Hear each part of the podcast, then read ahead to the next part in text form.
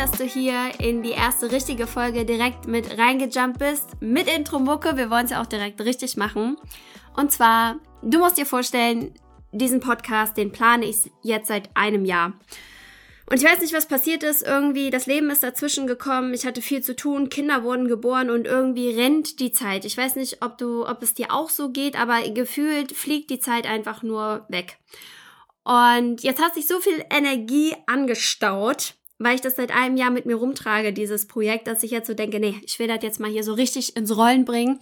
Und dadurch, dass ich den Podcast in der Introfolge ja jetzt eh schon angeteasert habe, habe ich mir gedacht, können wir auch einfach direkt richtig reinstarten. Und ich wollte dir hier heute in der ersten richtigen Folge mal von meinen Erkenntnissen berichten. Und zwar habe ich, dadurch, dass ich Hebamme geworden bin, in den letzten Jahren sehr viel Zeit mit Frauen verbracht. Also ich habe wirklich einfach den größten Teil meiner Zeit der Frauenwelt gewidmet und mittlerweile beschäftigt mich das Thema Frau werden, Frau sein seit fünf Jahren und ich habe da einen absoluten Deep Dive hingelegt, weil ich natürlich auch selber eine Frau bin und ich mich da ganz viel mit beschäftigt habe und dementsprechend durfte ich ganz viel über mich lernen, aber auch über Frauen im Allgemeinen. Und eigentlich waren die letzten Jahre eine einzige Erkenntnis. Aber ich habe das jetzt mal für dich runtergebrochen oder ja aufgeteilt in drei Erkenntnisse. Und ich bin sehr gespannt, was du zu meinen Erkenntnissen sagst. Und zwar meine erste Erkenntnis ist, Frauen sind wahnsinnig schlecht aufgeklärt. Also wirklich schlechter als schlecht. Das Wissen über die Funktionen des weiblichen Körpers ist eigentlich gefühlt nicht existent. Und das fängt bei ganz einfachen Dingen an, wie der weiblichen Anatomie. Die sitzt einfach bei vielen Frauen so überhaupt gar nicht. So ein Klassiker ist, ähm, was ist Vagina, was ist Vulva? Das ist nicht das gleiche, deswegen gibt es auch zwei unterschiedliche Begriffe. Und ich kann das so gut nachvollziehen, weil ich die weibliche Anatomie auch erst verstehe, seitdem ich Hebamme bin. Und das bin ich noch gar nicht so lange. Und ich bin mir ziemlich sicher, wenn ich nicht Hebamme geworden wäre, dann wüsste ich auch immer noch nichts über meine eigene Anatomie. Und in meiner Arbeit begegnet mir manchmal der Satz von Frauen, mir tut das da unten weh. Und manchmal sage ich dann so aus Spaß, was denn deine Füße? Ich meine, ich bin Hebamme. Ich weiß, dass die Frauen mit mir tendenziell eher wenig über ihre Füße reden wollen. Aber dieses mir tut das da unten weh, das ist an sich eine nette Beschreibung. Aber damit kann ich natürlich gar nichts anfangen, weil ich frage mich in dem Moment, wo tut's denn genau weh? Vorne, hinten, rechts, links, außen, innen, da gibt's ja viel, ne? Und wenn man das nicht mal benennen kann, dann wird's für mich als Gegenüber sehr schwierig, was Sinnvolles dazu zu sagen.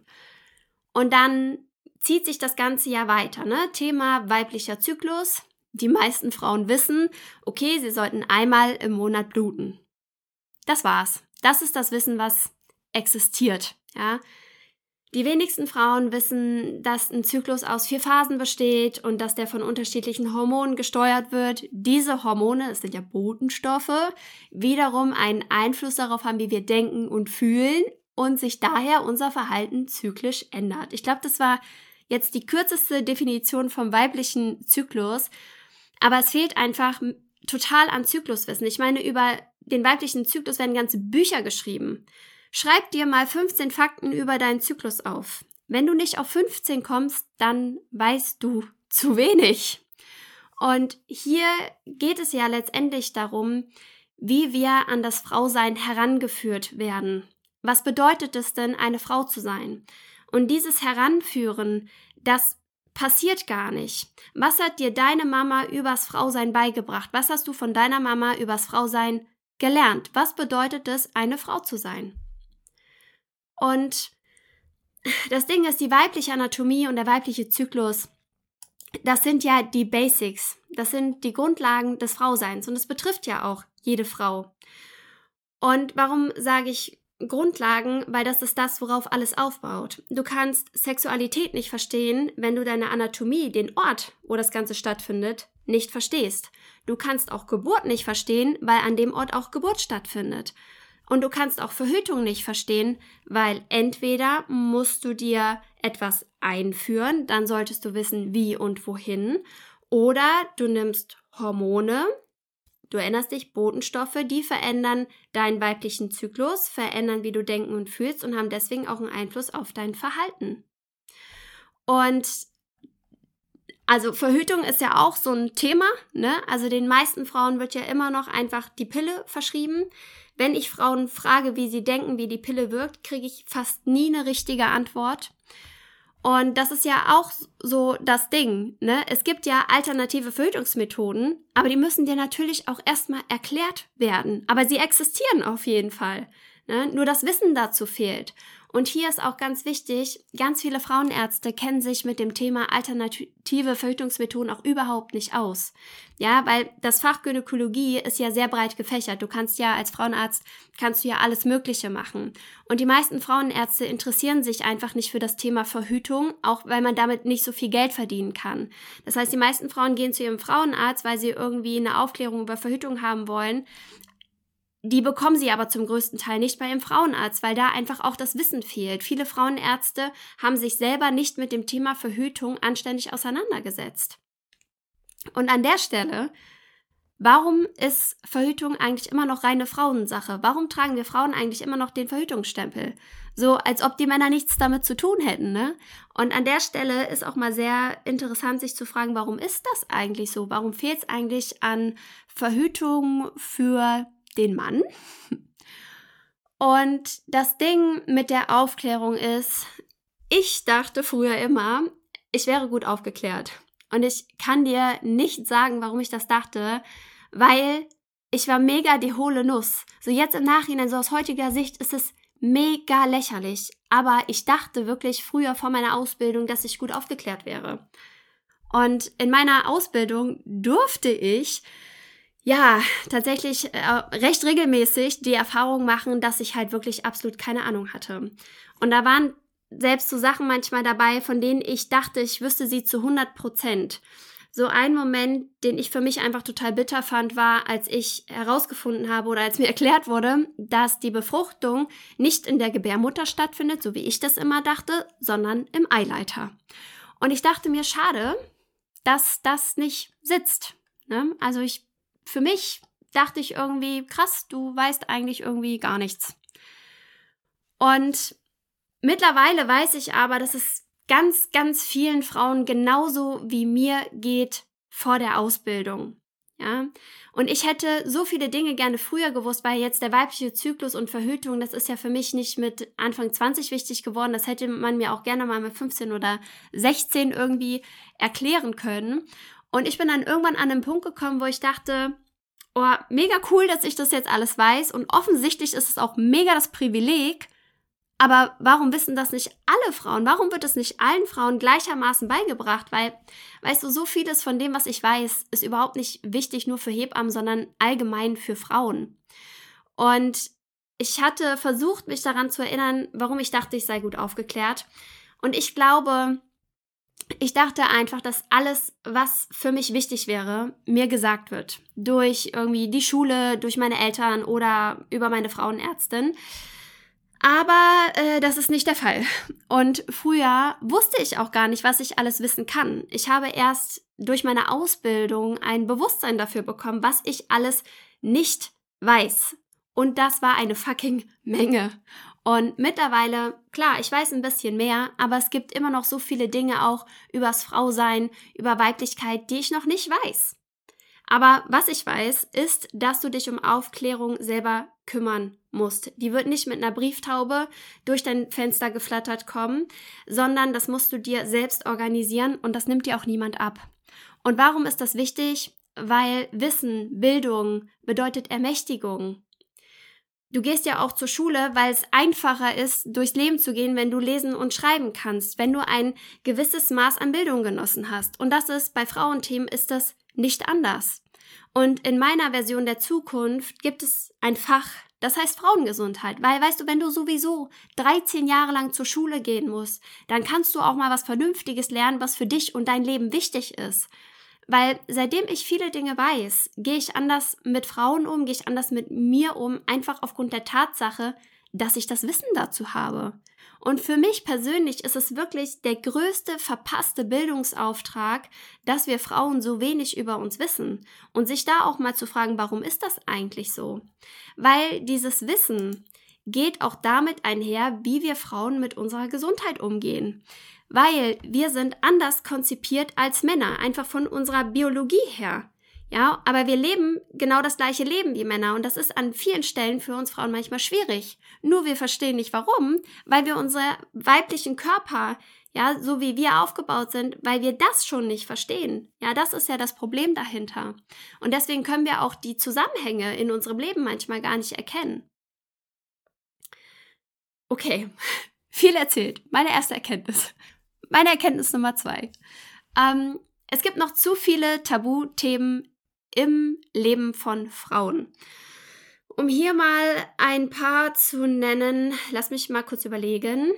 Ähm, die Periode, Schmerzen bei der Periode, Schmerzen beim Sex, generell weibliche Sexualität, auch die Veränderungen der Sexualität gerade nach Geburt. Da verändern sich auch häufig nochmal die Bedürfnisse von Frauen. Dann Beckenbodenprobleme. Im Übrigen, Männer haben auch einen Beckenboden und können auch Beckenbodenprobleme haben. Wollte ich nur mal so in den Raum geworfen haben. Hat mir nämlich neulich eine meiner Frauen erzählt, die ist nämlich Physiotherapeutin und mit der habe ich darüber gesprochen und ich dachte mir, ja, stimmt, hätte ich auch von alleine drauf kommen können. Aber ja, Männer haben auch einen Beckenboden und können dementsprechend auch Beckenbodenprobleme haben. Dann noch so ein Tabuthema, unerfüllter Kinderwunsch, ungewollte Schwangerschaft, Probleme im Wochenbett, Probleme beim Stillen, mm, alles Themen, über die wir nicht sprechen. Du weißt du, und als Hebamme ist es für mich echt irgendwie paradox, weil ich halt gefühlt den ganzen Tag über nichts anderes spreche als über diese angeblichen Tabuthemen. Und neulich meinte einer meiner Frauen so zu mir, ey Nina, ich finde es total erstaunlich, dass du so offen darüber sprechen kannst. Und ich dachte mir, es bleibt mir auch nichts anderes übrig. Ich könnte sonst mit keiner meiner Frauen ein vernünftiges Gespräch führen. Ich meine, in meinem Beruf geht es ums Kinderkriegen. Da kommt man nicht dran vorbei, mal das eine oder andere intimere Gespräch zu führen. Und diese Tabuthemen sind in Wirklichkeit auch keine Tabuthemen, sondern es sind einfach Themen, die zum Leben dazugehören, die im Leben vorkommen können. Nur wir leben heute auch so in Zeiten eben von Social Media, wo alles so shiny ist, in einer komplett anderen Welt, ja also ich denke manchmal, ja, dieses, wir liegen alle am Pool und schlürfen uns ein Aperol rein und wir sind jeden Tag alle super happy und jede Frau, die gerade ein Kind bekommen hat, ist allein aufgrund dieser Tatsache jeden Tag super glücklich. Das Muttersein erfüllt sie jeden Tag aufs Neue. Ah, eigentlich dachte ich, muss man das nicht mehr dazu sagen, aber man muss es mittlerweile dazu sagen. Das stimmt nicht. Das ist nicht die Realität.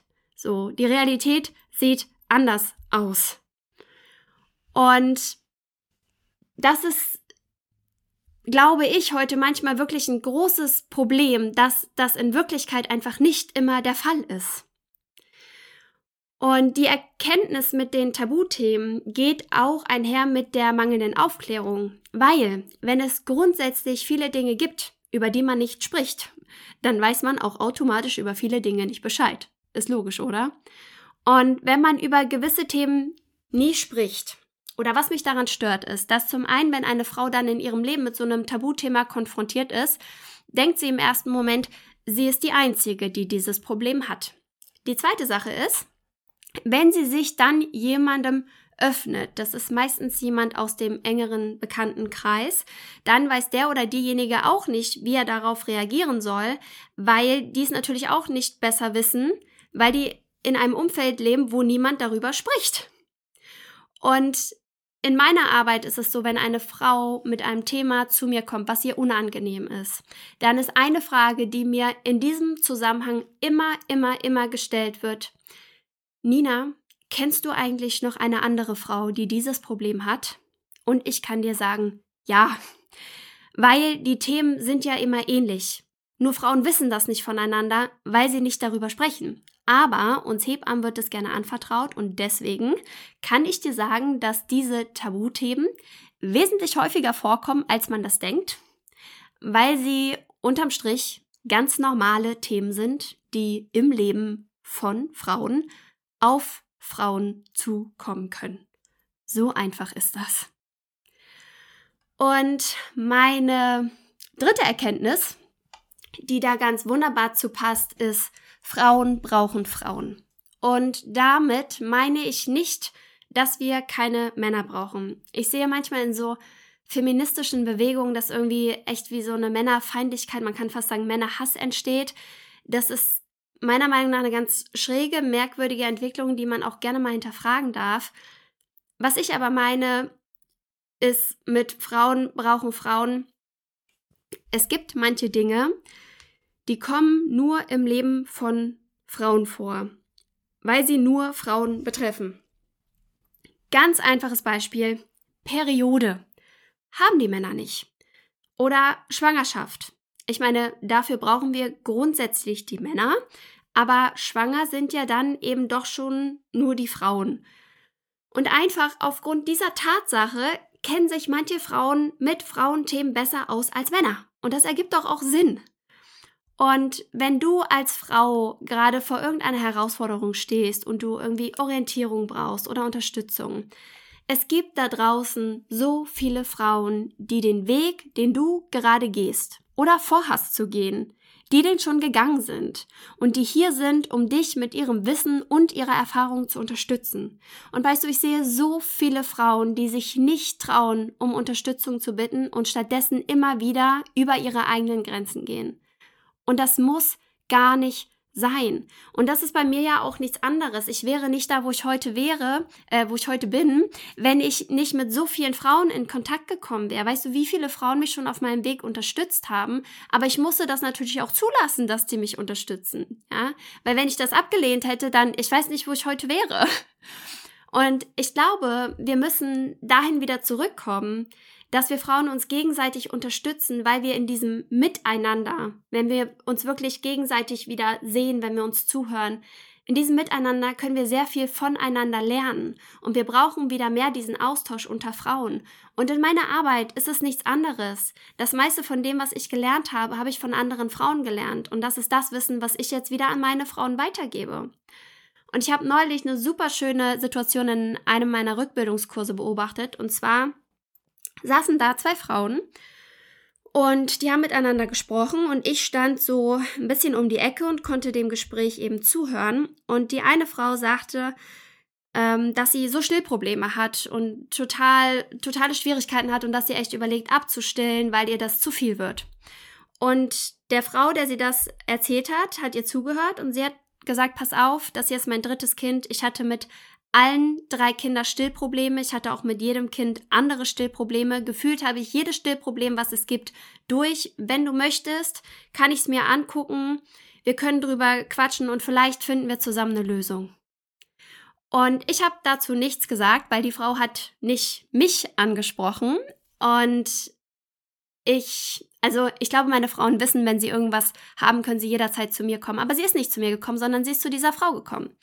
Und ich dachte mir, ja, genauso, wunderschöne Situation, weil so oft braucht es auch keine Hebamme. So oft braucht es einfach nur eine Frau mit Erfahrung. Eine Frau, die das, wo du gerade stehst, die das schon gemeistert hat. Und auch in meiner Arbeit als Hebamme, ein ganz großer Teil meiner Arbeit ist einfach nur zuhören. So richtig aktiv mache ich eigentlich selten was, außer aktiv zuhören. Das ist eigentlich der Hauptteil meiner Arbeit. Ich meine, das ist jetzt auch nicht wenig, ja, aber es ist, es geht mehr um dieses gesehen werden, um das angenommen werden. Und es gibt das Prinzip der Schwesternschaft und im Englischen heißt es so schön Sisterhood. Und ich glaube, wir sollten anfangen, diese Frauengemeinschaften wieder mehr zu fördern und auch zu zelebrieren und uns dafür zu öffnen. Und seitdem ich Hebamme bin, habe ich Freundinnen, die sind 20 Jahre älter als ich und noch älter. Also meine älteste Freundin Heide, man hört es schon am Namen, ist 60 Jahre älter als ich.